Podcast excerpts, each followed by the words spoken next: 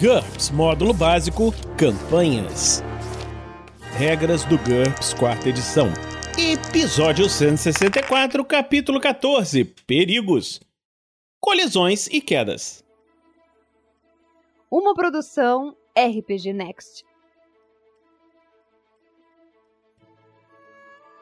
Fala galera, bem-vindos a mais um episódio do Regras do GURPS, quarta edição. Estamos continuando aqui no capítulo 14, falando sobre perigos, que o Anderson começou no episódio passado. E aí, Anderson, beleza? Você está aqui conosco novamente. Fala aí. Beleza, estou aqui novamente. Vamos dar prosseguimento a esses perigos, né? Porque perigo não é só combate. Aliás, acho que esses Uhum. perigos são mais perigosos que o combate. É, dependendo do perigo. O que, que você acha disso, Heitor? Você que está aqui conosco também. Eu vou. Tem uma frase específica que ela diz assim: tem que acabar o perigo. E é isso. Tem que acabar mesmo. Beleza. Então vamos começar aqui falando sobre colisões e quedas. Quando um objeto em movimento atinge outro objeto, chamamos de colisão. Use as regras abaixo na resolução de tentativas de investida, choques acidentais, quedas e objetos em queda. Aí ele mostra aqui uma tabela da velocidade em quedas. Uma queda de 1 metro, a velocidade é 5, 2 metros, 7, 3, 8 e assim por diante vai seguindo e faz até uma queda de 112 metros de altura até ver qual é a velocidade que fica. E você pode calcular também, ele mostra aqui como é que chega nessa tabela, né? A velocidade em metros por segundo utilizando a raiz quadrada de 21,4 vezes g vezes a distância da queda em metros, onde g é a gravidade local em g, g maiúsculos, né? O g da Terra é 1, arredondando para o número inteiro mais próximo. Então essa tabela, ela serve para uma gravidade terrestre. Se você for calcular o dano de queda num outro planeta com outra gravidade, aí você tem que usar essa fórmula, 21,4 vezes g vezes a distância da queda em metros. Danos por colisão. Os pontos de vida e a velocidade de um objeto ou pessoa determinam o dano da colisão. A massa só importa indiretamente. Objetos maciços normalmente têm pontos de vida alto, mas certamente doeria mais chocar-se contra uma locomotiva do que contra um travesseiro da mesma massa. Os pontos de vida levam em conta a massa e a força estrutural. A velocidade mede quão rápido o corpo está se movendo em metros por segundo. 3 km por hora igual a 1 metro por segundo.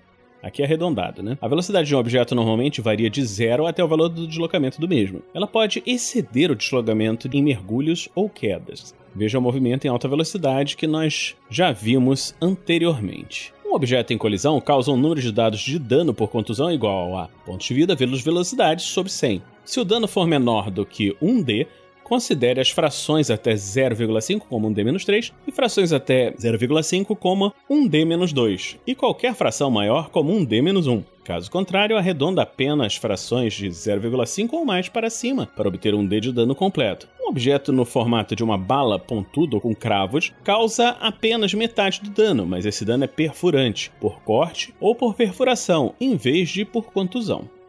Objetos imóveis. Quando um objeto em movimento atinge um objeto estacionário grande demais para ser empurrado, como o chão, uma montanha ou um iceberg, ele causa o dano de colisão normal sobre o objeto e sobre si mesmo. Se o obstáculo puder ser quebrado, o objeto em movimento não pode causar ou sofrer mais dano que o PV mais RD do obstáculo. É, Essa parada do objeto imóvel aí é pensando no, no cara caindo em cima do, do andaime, né? Isso, pode furar uma parede, pode. É, ou então em jogo de supers mesmo, né? O cara vai numa velocidade absurda, arrebenta um prédio, arrebenta um carro, por aí vai. Objetos duros. Se o objeto imóvel for duro, use o dobro do PV do objeto em movimento para calcular o dano. Barro, concreto, solo comum e areia são todos duros, assim como um edifício, montanha ou um obstáculo semelhante. Objetos macios. Se o objeto imóvel for macio, por exemplo, humo, feno, um charco ou água, o dano é normal. No entanto, objetos elásticos, colchões, redes, airbags, etc., têm um RD adicional contra o dano por colisão, que varia desde RD2 para um colchão de penas até RD10 para uma rede de segurança, trampolim ou airbag. Quando atingir a água ou outro fluido semelhante, um sucesso no teste de natação ou condução no caso de um veículo caindo de uma vala representa um mergulho suave que ignora todo o dano. Esse teste sofre uma penalidade em função da velocidade. Consulte a velocidade da tabela de tamanho e velocidade barra distância na página 550. É, isso aí é aquela, aquela tabela padrão de cálculos de, de dificuldade, né? De acordo com a distância, tamanho, etc. Então, se, se você tiver um. Se você tiver pontos suficientes em natação, você consegue cair do céu na água e não tomar dano? O problema é aqueles caras, né, que fazem aqueles saltos de, Ué. sei lá, 30 metros numa piscininha de 30 centímetros de água. Aí não dá pra mergulhar, meu amigo. É, não, no caso, você tem que ter um espaço mínimo pra mergulhar. Mas dependendo de como você. Porque, assim, o que machuca é, quando você cai na água é a tensão superficial da água, que funciona como se fosse uma parede. Se você tiver um- uma forma de entrar na água rompendo a tensão superficial, você tá entrando num líquido. Então, ela absorve o dano todo. Mas é, é exatamente essa a técnica dos caras, né? Dessa piscininha que eu falei. Porque como essa tem essa tensão e a profundidade é mínima da piscina, eles precisam dela pra não quebrar todos os ossos do corpo ao bater no chão, né? Justamente essa, essa tensão vai diminuir, a, frear pra esses 30 centímetros, 50, meio metro de água, não deixar eles morrerem todos esfarcelados. Não, então, mas eu não tô nem pensando em pouca água. Eu tô pensando, tipo assim, beleza, o cara caiu de um avião e ele tá caindo no mar. Se tiver ponto suficiente de natação, ele não morre. Ele não vai tomar dano nenhum. É, ele vai cair de bico e vai, sei lá, 30 metros de profundidade, dar um mergulho de 30 metros de profundidade, sei lá. Supondo que ele. Provavelmente vai morrer afogado. É, exatamente. Ponto de impacto durante uma queda. Se as regras de ponto de impacto estiverem sendo usadas, determine-o aleatoriamente durante uma queda. Se o dano for causado a uma extremidade ou um membro, não ignore o dano que excede o valor suficiente para incapacitá-lo. Em vez disso, subtraia o dano total dos pontos de vida. Se o resultado de uma queda incapacitar um membro, você joga um D6. No resultado de 5 ou 6, todos os membros daquele tipo ficam incapacitados, embora isso não cause dano adicional. É aquele negócio, né? O cara tá caindo da escada, melhor quebrar um braço do que, né? Sei lá, alguma coisa que Do que quebrar o cocô. Exatamente. então você coloca o bracinho aqui, ó, vai, vai ser doido, mas vai ser menos prejudicial, com certeza. Queda. Uma queda é uma colisão contra um objeto imóvel, o chão. Muito bom, Gui. Descubra a velocidade de um objeto no momento em que ele atinge o chão usando a tabela de velocidade em queda que o Vinícius leu agora há pouco. Então, por exemplo, o Bill é empurrado de uma janela do quinto andar, caralho. Que vacila, hein, Bill? Ele cai 17 metros. Ao atingir a rua, a sua velocidade é de 19 metros por segundo. Bill tem 10 pontos de vida, coitado do Bill, mas usa o dobro desse valor porque atingiu uma superfície dura, o chão. Então o dano é 2 vezes 10 vezes 19 dividido por 100, que é igual a 3,8D, que é arredondado para 4D pontos de dano por contusão. Bom, ele ainda pode tomar só 4 pontos de dano. ainda dá até. Pode. Possível, mas. Muito pouco provável. A gente usou isso no. A gente, a usou isso no Damocles, né? O Foi. Tong pulou de um prédio, pô. Tomei dois pontos de dano só. Eu tirei os dois uns no dado. Uma cagada do caramba. É, a sorte favorece as pessoas determinadas. Tá certo.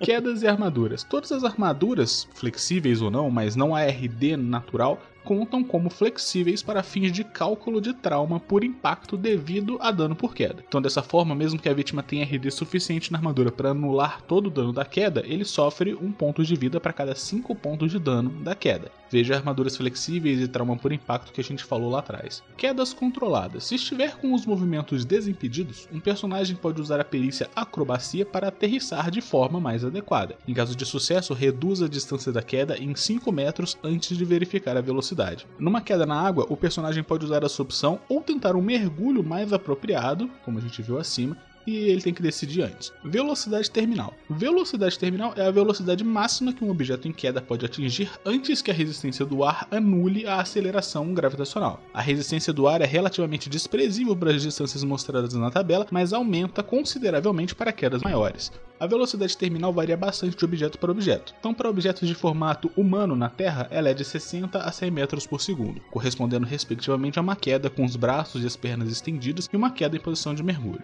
Para objetos densos, como pedras, por exemplo, ou aerodinâmicos, ela pode chegar até 200 metros por segundo ou mais. As regras de velocidade terminal assumem gravidade, de 1g, e pressão atmosférica, de 1 atm terrestres. Em outras condições, multiplique a velocidade terminal pela raiz quadrada da gravidade em Gs e divida o resultado pela raiz quadrada da pressão em atm. Dessa forma, gravidades abaixo de 1g ou pressões acima de 1 atm reduzem a velocidade terminal, enquanto gravidades acima de 1g ou pressões abaixo de 1 atm aumentam. Observe que no vácuo a velocidade terminal é ilimitada. Mais ou menos. Chega até a velocidade da luz e aí não passa. É, a parte de, de escalada já foi falado lá atrás, mas isso aqui é a consequência de você não ter escalada na sua ficha. Depois que você coloca um paredão de 30 metros para os personagens subirem, eles nunca mais esquecem de colocar essa perícia na ficha. Escalada, salto, natação, cavalgar. Coloque todos.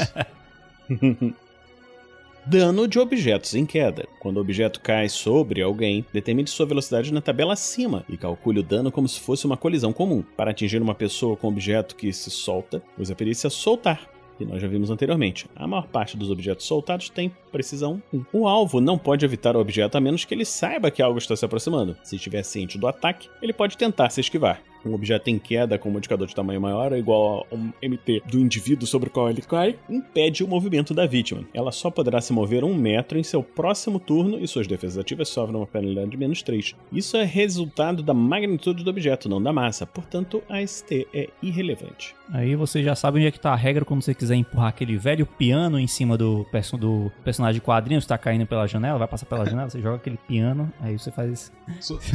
Soltar a bigorna. Isso, né, a bigorna. Ângulo de colisão.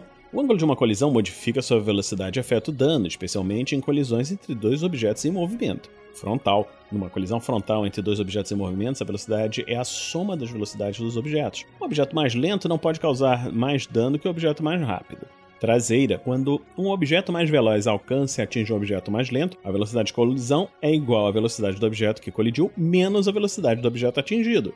O objeto atingido não pode causar mais dano do que o objeto que o atingiu, o mais veloz. Quedas e colisões laterais. Quando o objeto em movimento atinge o objeto estacionário ou atinge a lateral do outro objeto em movimento, a velocidade de colisão é a velocidade do objeto que atingiu o outro ou do objeto em queda. O objeto atingido não pode causar mais dano que o objeto que atingiu ou que caiu sobre ele. Aí ele dá um exemplo aqui: um carro com 60 pontos de vida, movendo-se a 75 km por hora, velocidade 25, atinge um pedestre com 10 pontos de vida. Sacanagem. O pedestre estava fugindo do carro com deslocamento 5, o que caracteriza uma colisão traseira. A velocidade da colisão é 25, o carro menos 5 pedestre igual a 20. O carro causa 60 vezes 20 sobre 100 12D de dano por contusão contra o pedestre. O pedestre causa 10 vezes 20 sobre 100 2D de dano por contusão contra o carro. Esses tipos de regras são bem específicos para uma coisa mais moderna, né? Tiver perseguição de carro e tal. Aí dá é, não, pode noção. ser um cavalo também, né? Que é um, um bicho com uma massa grande, né? Hum, é, também. Atropelamento. Se o modificador de tamanho de um objeto que atinge outro numa colisão exceder em 2 ou mais o MT do objeto atingido, exemplo, um carro atingindo um homem, o objeto que atinge atropela o objeto atingido. Isso causa dano por contusão adicional. Calcule o dano por GDP com base num ST igual a metade do PV do objeto que atinge, ou metade da sua ST, se ele possui uma. Dessa forma, até mesmo um tanque ou elefante de movimentos lentos são capazes de esmagar alguém que não saia da sua frente. Esta regra não se aplica a quedas. Qualquer coisa com um atributo ST também pode deliberadamente pisotear a vítima. Veja, pisotear na página 404 já foi visto. Paradas repentinas e colisões. Qualquer pessoa dentro de um objeto que para subitamente em uma queda ou colisão, um elevador caindo, um carro batendo, etc., sofre dano. Calcule a velocidade perdida na parada e determine o dano por queda de acordo. Cinto de segurança ou correias conferem RD5 contra esse tipo de dano. Airbags conferem RD10 em uma colisão envolvendo um, um, veículo aberto, calcule também a projeção referente ao dano para quem não estiver preso ou com cinto de segurança. Isso determinará a distância pela qual a vítima é jogada. Então, estamos terminando aqui hoje esse episódio do Regras do GURPS, quarta edição. Esperamos que você esteja gostando dessa série. Anderson e Heitor, vocês querem falar alguma coisa aí? Não, eu queria só falar pro pessoal continuar acompanhando, acompanhando essa série, né? E procura o RPG Next, né? Conhecer também não só essa série, mas outras que ele tem. Também tem a leitura do Manual dos Monstros com o Rafael. Fora as aventuras, né? Tem muita coisa bacana lá. Quem gosta de GURPS e D&D e outras coisas pode encontrar muita coisa legal lá. E você, Heitor? Apenas que busquem conhecimento. Que é para que serve essa série? Você buscar o conhecimento das regras do universo. então tá, galera. Você pode apadrinhar o RPG Next em picpay.me barra rpgnext ou em www.padrim.com.br barra rpgnext. Então, a gente vai terminar esse episódio por aqui e se encontra na próxima semana aqui no RPG Next. Regras do GURPS, quarta edição. Músicas por Kevin MacLeod e Scott Buckley. Uma produção RPG Next.